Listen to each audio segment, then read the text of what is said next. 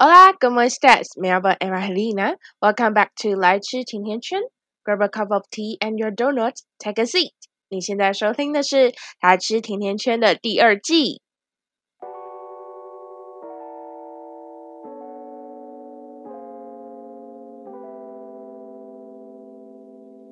大家这周过得还好吗？这个星期又要带给大家很多不同的主题，一样是从我在这个星期里面的生活体验抓取的。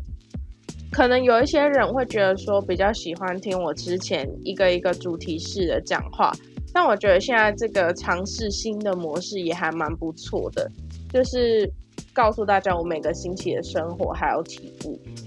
那第一个我想跟大家聊的是，因为我之前去做健康检查，所以医生跟我说要减糖啊，还有就是不只是减有碳水化合物的那个糖，还有减呃很甜的糖，因为我们家有那个糖尿病的基因，然后再加上我现在有多囊，所以我必须要多注意我在糖分上面的摄取。本来就有点想要戒饮料。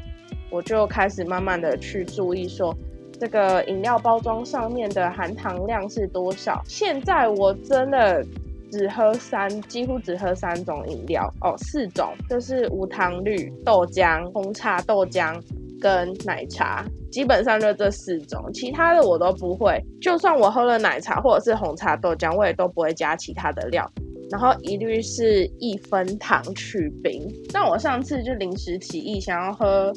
喝个番茄梅吗？还是喝个木瓜牛奶？去全家买的时候，我就一个一个看，把我熟悉的、曾经喝过的饮料全部都看过了一次，就连多多我也看了。我就觉得，Oh my god，为什么每一个饮料都这么多糖啊？含糖量都超过，随便都超过十五克、十六克。哎，某一排的无糖豆浆。虽然它标榜无糖，但它其实实际上还是有加三克的糖的。我就觉得这样子的糖添加量才是正常的吧，其他随便一个十五六克我真的受不了。然后因为我还跟我同学讨论过，可能我们平常去早餐店买饮料是不会有含糖量显示，或者是我们去喝手摇杯，它其实也不会跟你说。呃，一分糖是加几克的糖，有可能有的人会跟你显示说是几颗方糖，但通常我去的那几家都没有，所以我还特地是在网络上面查说，哦，一分糖大概就是等于可能五六克糖吧。只要对我来说啊，对现在的我来说，糖只要在摄取在十克以下，都还算是可以接受的。再上去的话，我就有点觉得太多了。所以我现在对于糖就有点神经兮兮。那我上一集不是在节目里面对我的同学 shout out 吗？陈艾伦这个人呢，他跟我辩说，他喝汽水是近几年染上的坏习惯。他最近一直在喝 Mountain Dew。我跟你说，我也很喜欢喝 Mountain Dew，或者是 Coke Zero。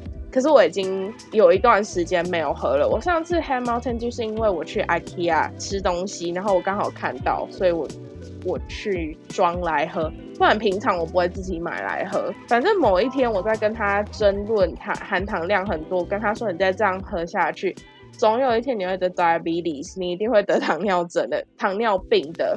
因为那个含糖量真的是多的可怕，我上网查哦，它的含糖量有四十六克，真的是惊爆我哎！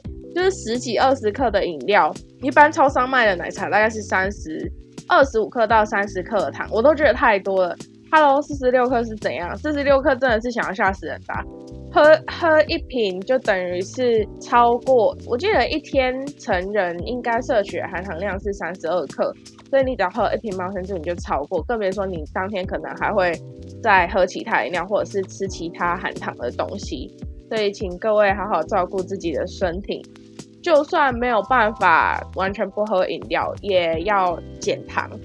糖真的是一个很可怕的东西，而且我知道很多 YouTuber 他们其实现在也开始慢慢在戒糖，但我真的没有办法做到那么极端的。我就是一个超爱喝奶茶的人，要我戒除奶茶的话，真的不可能，真的不可能。再来是蛋饼这件事情，就是我来高雄念书之后，其实我发现很很多的宵夜店都是以卖蛋饼或者是烤吐司为主。然后还有一个很神奇的东西，一定是诶北部跟中部的人不会听到，就是小肉豆。小肉豆它吃起来的味道就是很特殊，然后它的嚼劲、什么香气之类都很不错。就来来高雄念书之后，我才知道有小肉豆、小肉豆这个东西，然后我就特意去查了它的制造成分。它大概就是以鸡肉跟猪肉混在一起做成的一个很像小热狗，但是体积又更小的一些肉团吗？反正就是南部的宵夜店就很常卖这些东西。然后某一天我就在跟同学聊天，然后我就说。我好想吃蛋饼，晚餐吃蛋饼会不会很奇怪？这就让我想到我在看某一本书的时候，其实那个里面的女主角她就说：“哦，你不应该要把……哎，是《The Fault in Our Stars》吗？生命中的美好缺憾。反正我就觉得，就不应该要把食物归成什么时间才能吃啊？你想要吃蛋饼，你三餐都可以吃蛋饼，宵夜蛋。”宵夜吃蛋饼也没关系啊！我最近在教家教的时候，一直在训练我教的小朋友去做造句，这样子他可能之后在写作文会比较顺畅。星期三的时候，我就跟他玩了语呃，那叫什么故事接龙。我今天我就写说，哦，我今天早上七点起床，他就问我说。那我接下来要做什么？我说你想要做什么都可以啊，看你想要吃早餐、刷牙还是怎样啊？他就直接写说，哦，我早餐吃了一个牛排，我就有心里面有点惊到，我就想说，嗯，是有人早餐在吃牛排的吗？但是基于我不想要 judge 这牛排作为早餐这件事情，所以我就跟他说，很好啊，你早餐吃牛排还不错啊，呃，早上就吃这么高级哦。然后他就说：“对啊，所以我们就好继续往那个故事接下去了。所以我想要跟大家说的就是，蛋饼呢，它不管是早上、中午、晚上，甚至是宵夜，都是一个很棒的食物。然后要吃蛋饼的话，真的是不要去。”连锁的那种豆浆店呢？因为通常去连锁的豆浆店都会遇到料理鼠王，这真的不是我在乱讲哦，而且我也没有指是哪一家，可是我就很常经过去教家教的时候，都会经过一家豆浆店啊。我上次去买，买完之后准备要骑车，我就眼睁睁看到一只超大喵气经过我的旁边，我真的吓爆，幸好它应该。就觉得说我是一个庞然大物，所以他们要接近我的意思，不然我真的会吓死怕死。就从此，反正我后来就决定说，我从此没有要去那家豆浆店了。那第三点呢，就是关于猫咪会掉毛，女朋友也会这件事情。我不知道我没有跟大家讲过，我是一个头发很多的人。就平常可能从后面侧边看我的时候，或者是不然就是平常不管怎么样看我，其实你都不会觉得说好像我头发很多，除非我把我的头发绑起来绑成马尾，它就会变成很大一坨，或者是有人我我在跟别人说我头发很多，他们不相信，然后他们一摸就会发现，哎，你头发真的很多哎，这种事情呢，我讲十次。有十次会大家不相信我，然后摸了才跟我说：“哎，你头发真的很多这样子。”所以呢，有这么多的头发，我的掉发量也是非常的多啦。就每次洗完澡之后掉的头发都是一坨一坨的，真的没有在骗人。有一我记得有一次胖软毛来我家住，然后通常呢，我有一个固定去。固定吹头发、梳头发的一个小地方，就我房间的一个小角落。然后他也是头发非常多的人，所以我记得有一次他来我家住，我我们两个轮流洗澡、吹头发哦。隔天那个小角落就直接超大一坨头发，我直接被吓到。我知道有一些人可能是每天都会清地板啊，还有清梳子的人。但我觉得很麻烦，所以我就是会等到那个角落有一小坨明显可见的头发出现之后，通常是三天吧，我才会把它捡起来拿去丢掉。对我就是这么懒，这么脏。但之后如果我有交男朋友的话，我应该就会改善了吧？因为我毕竟不想要我男朋友进来我的房间，然后就是四处踩到我的头发。但就是要跟大家说，真的头发很多的人是有很，这还蛮困扰的诶，就是连洗澡的时候，我只要洗一次，那个排水孔就会都是头发。我刚刚在润发的时候。我这样子从上往下抓，只有四根头发掉下来，吓爆我，吓爆我。然后我觉得女生去，如果头发女生头发很多，然后去别人家，尤其是男朋友家，应该也要有一个自知之明，就是你是一个很会掉毛的生物，你跟猫咪一样，好不好？跟猫咪一样很会掉毛，所以如果你很常去男朋友家的话，记得要帮他们。清理一下地上的头发啊，不然就是你放你买一个浴帽放在男朋友家，然后去他家的时候就带着那个浴帽。再来是喉咙要好好保护这件事情，我不知道是不是因为最近进了翻译系，然后我开始就是讲话越讲越多的关系，我发现我的声音还是因为最近换季啊，反正我发现我的声音。有一点越来越少。我上次录音的时候，就上个星期的这个时候，在录音的时候，我直接讲到我声音不见，直接讲到声音被吹，而且可能有时候讲到一半还要停下来清痰，可是因为过敏，然后就流很多鼻水之类的吧，反正就有这个困扰。像我刚刚也是稍微停了下来清一下场，我才继续讲，然后等一下还要再把那个片段剪掉，真的。上上了这个翻译系之后，我就觉得喉咙是一个我必须要很认真保护的资产，不能再随便去夜唱或者是大叫了，都已经这个状况了，真的是母汤。为了我的，为了保持良好的职业素养，先不要。这两三天吧，我又落枕。我一开始起床的时候，只是觉得说，为什么我的肩膀这么酸，这么不舒服？接下来它直接痛，痛到不行。痛到就是我连呼吸哦，呼吸其实你会扯到用力呼吸的时候，你会扯到胸前的一部分肌肉。我连呼吸这样都会扯到我的胸前的这块肌肉，然后这块肌肉又是我刚好落枕包含的整个地方，所以我连呼吸都在痛，会呼吸的痛，超可怕。我第三天的时候受不了，我就去国术馆给师傅瞧。就我给师傅瞧完之后，好像也没有很没有很大的作用。于是我昨天真的忍不住，在去教家教之前，我就去打针，花了一百五十块的挂号费，加上五十块的打针的额外钱，然后医生还开药给我吃。我现在终于觉得好多了，还是建议大家，如果落枕的话，可以赶快去打一支针，因为我是一个很怕打针的人，所以。打针对我来说一直都是最后逼不得已的选项，但我这个月就打了两支针，为什么呢？因为我回家过中秋节的时候吃坏肚子，肠胃炎急性的那种，肚子超级胀气。医生跟我说他通常不会建议别人打针，吃药就好。可是我的真的太严重了，所以他就帮我打了一针。就那一针打完之后，我大概痛了一个礼拜吧。真的不是盖的，因为它是肌肉注射。然后昨天那个是静脉注射，帮我找了一下血管。要好好保护自己的健康，真的真的强烈的建议大家。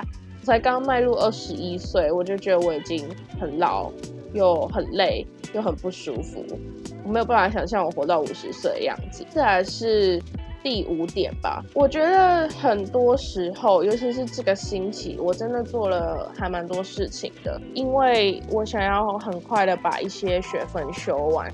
可能是因为以一个二季的新生来说，逐步口译其实我们还没有学到那么多，然后我就直接去上了之后的专业选修课，所以对我来说，其实。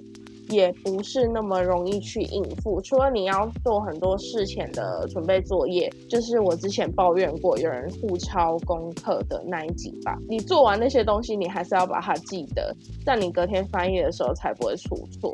而我觉得我这个星期最大的成就就是，这个这个星期的主题是在讲说，呃，联合国气候变迁条约跟环境变迁这个东西。那以马尔蒂夫这个即将被沉没的岛屿为主轴来做准备方向。我之前一直都是用 Excel 来做我的 glossary，就是我的单字表。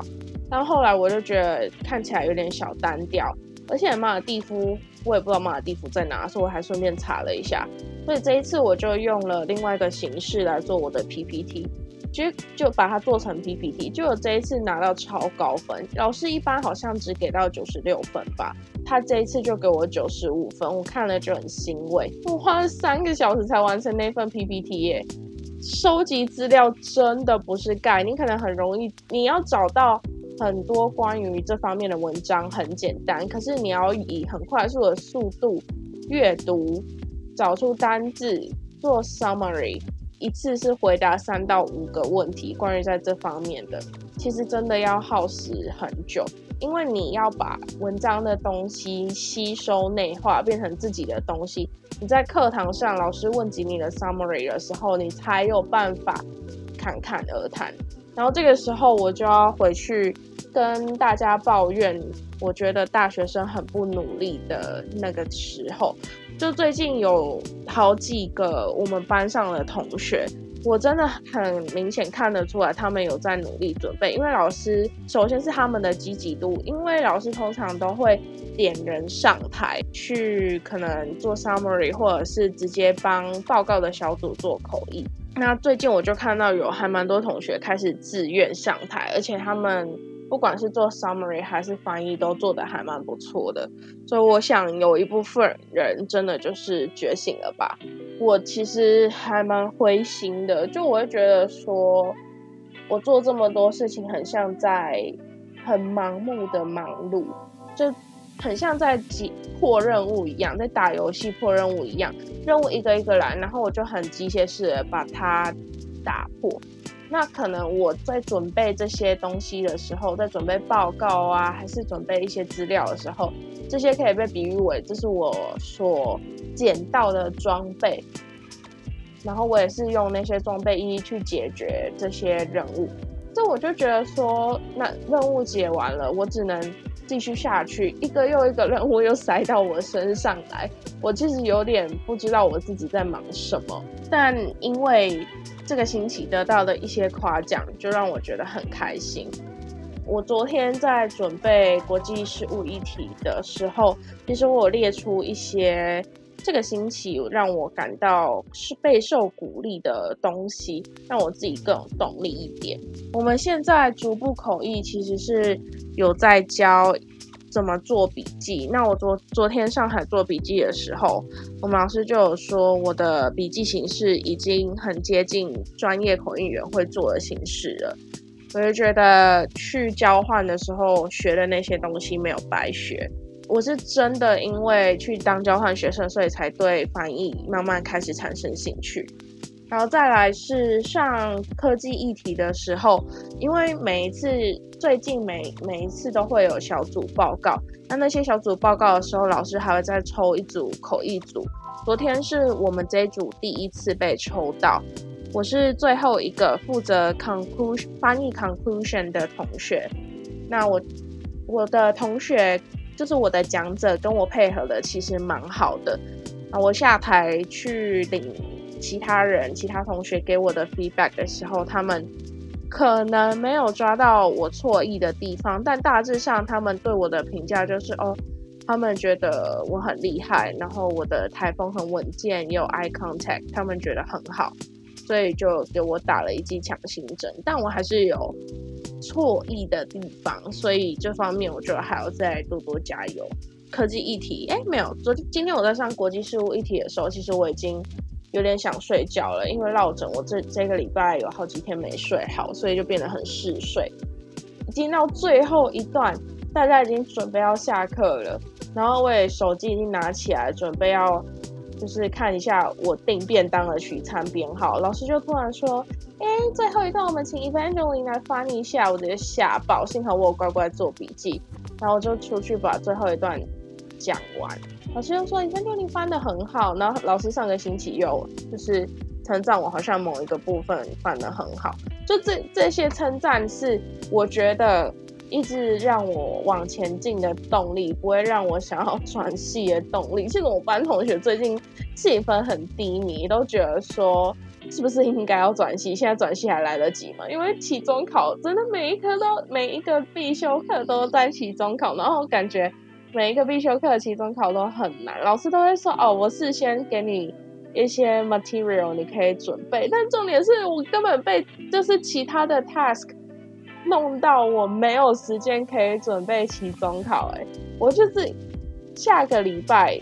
又有一个报告要做，我这个礼拜才完成 my favorite topic，就是因为做口译你要选一个你喜欢的区域去尽量专精它，但是你还是要做其他的嘛。只是你如果专精的区域的话，接工作会比较好接。